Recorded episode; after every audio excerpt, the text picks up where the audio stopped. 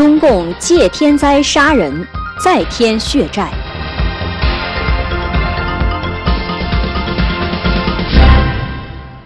中华民族是个多灾多难的民族，在历史发展进程中，天灾人祸在所难免。可是历朝历代在和平时期利用天灾屠戮百姓的，唯有中共。这是中共邪灵的嗜血本性决定的。可能在他们眼里，人非人，为案板鱼肉耳。我们就从眼下的涿州水灾说起。看看中共是如何一步步置涿州百姓于死地的。一，保鬼城淹涿州，蓄意为之。人民日报发表题为“风雨同心，人民至上”的文章，指习近平在水灾前的七月二十五日至二十七日，已经密切关注着汛情。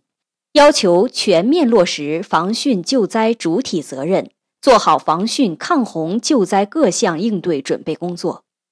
整篇近五千字的报道却没有一个字提到涿州，看来一尊早在水灾三天前就已经部署完毕，而涿州已被遗弃。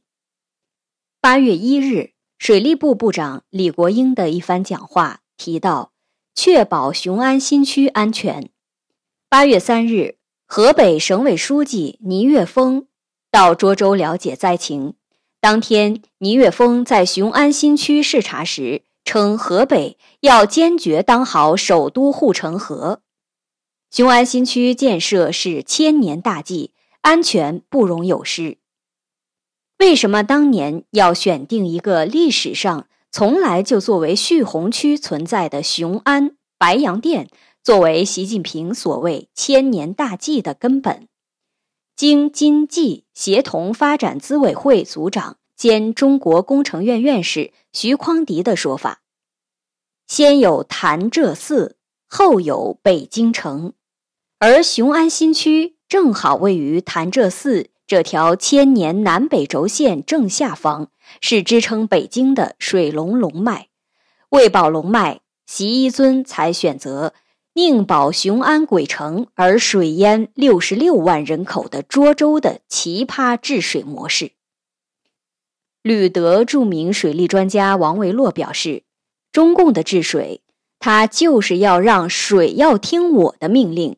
我让你往哪里走，你就得往哪里走，所以他要去淹谁就淹谁。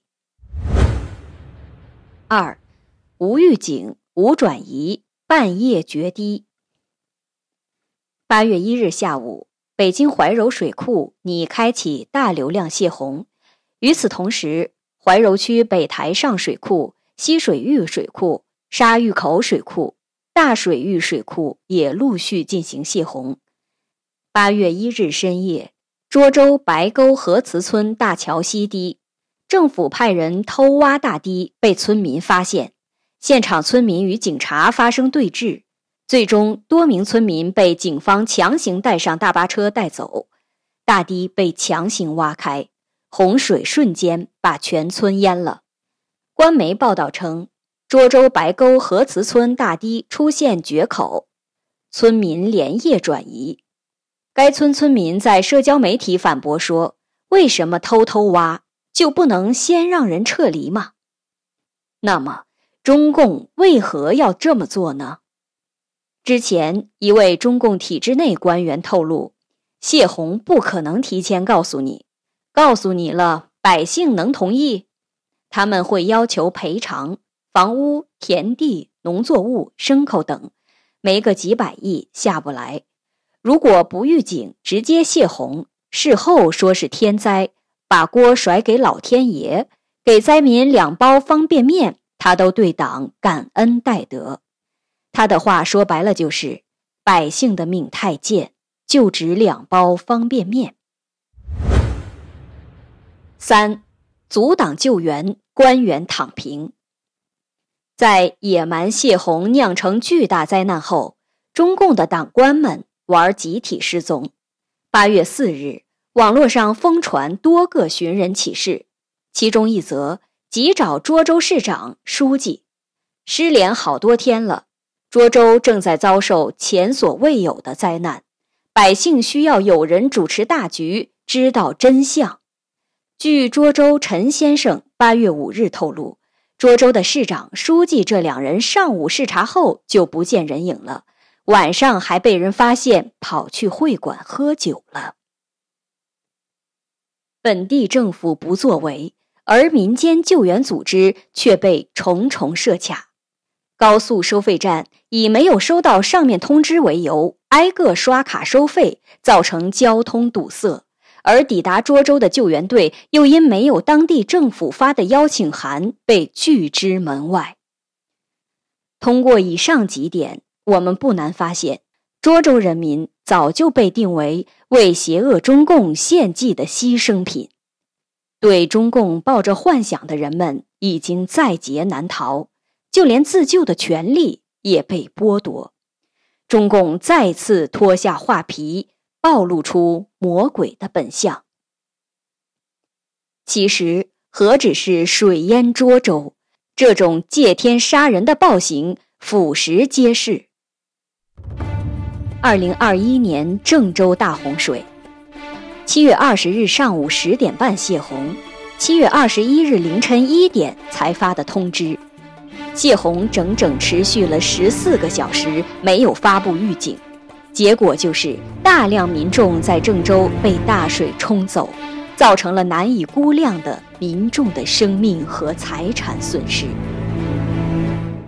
二零二二年九月五日，四川省泸定县发生六点八级地震，中共官方公告出来的就有六十六人死亡，十五人失联。二百五十三人受伤，然而，当救援人员赶到时，却被要求排长队，先核酸再救援。救援人员在批准进入前，需持二十四小时内核酸检测阴性证明、健康码绿码、无风险城市旅居史，并且还要在管控区入口处接受落地检，一再延误救援时间。相关视频流出后，大量民众痛骂中共当局的极端与冷血。二零二二年年底，在经过三年的极端疫情风控模式后，突然在无征兆、无准备的情况下，中共不负责任地宣布全面解封，导致大批新冠感染者在极度缺乏医疗资源的情况下集中死亡。因为火葬场烧不过来，只好腾出存放蔬菜和肉类的冷库保存尸体。据说有的三个月也烧不完。还有视频显示，大量尸体被用万人坑方式集中掩埋，真是盛世奇观。二零零八年五月十二日，汶川大地震发生四十二小时后。进入汶川几个受灾重镇的救援官兵只有赤手空拳的一千人，而需要被挖掘出来的人却是十几万人。中共总参谋长陈炳德揭示，在汶川地震发生后的七十二小时黄金时间内，湖温无法调动军队赴灾区进行救援，军方的一切行动都要经过军委首长。江泽民的批准，时任国务院总理温家宝愤怒与绝望之中，甚至对军队喊出：“我就一句话，是人民在养你们，你们自己看着办。”一九七六年七月二十八日，河北唐山发生七点八级特大地震，造成至少二十四万人死亡。这之前的两个星期。全国地震群测群防工作经验交流会在唐山召开，国家地震局汪成民要求在大会上做震情发言被拒绝，于是汪成民只能冒着风险，利用十七日、十八日晚间座谈时间，私自通报了七月二十二日到八月五日，唐山滦县一带可能发生五级以上地震的震情。青龙县参加会议的代表得知这一消息后，迅速布防，将阵情通知到全县每一个人。因此，距唐山市仅一百一十五公里的青龙县，阵中未死一人，被联合国官员称为“青龙奇迹”。然而，与党保持高度一致的唐山等地，错过预防地震的最佳时机。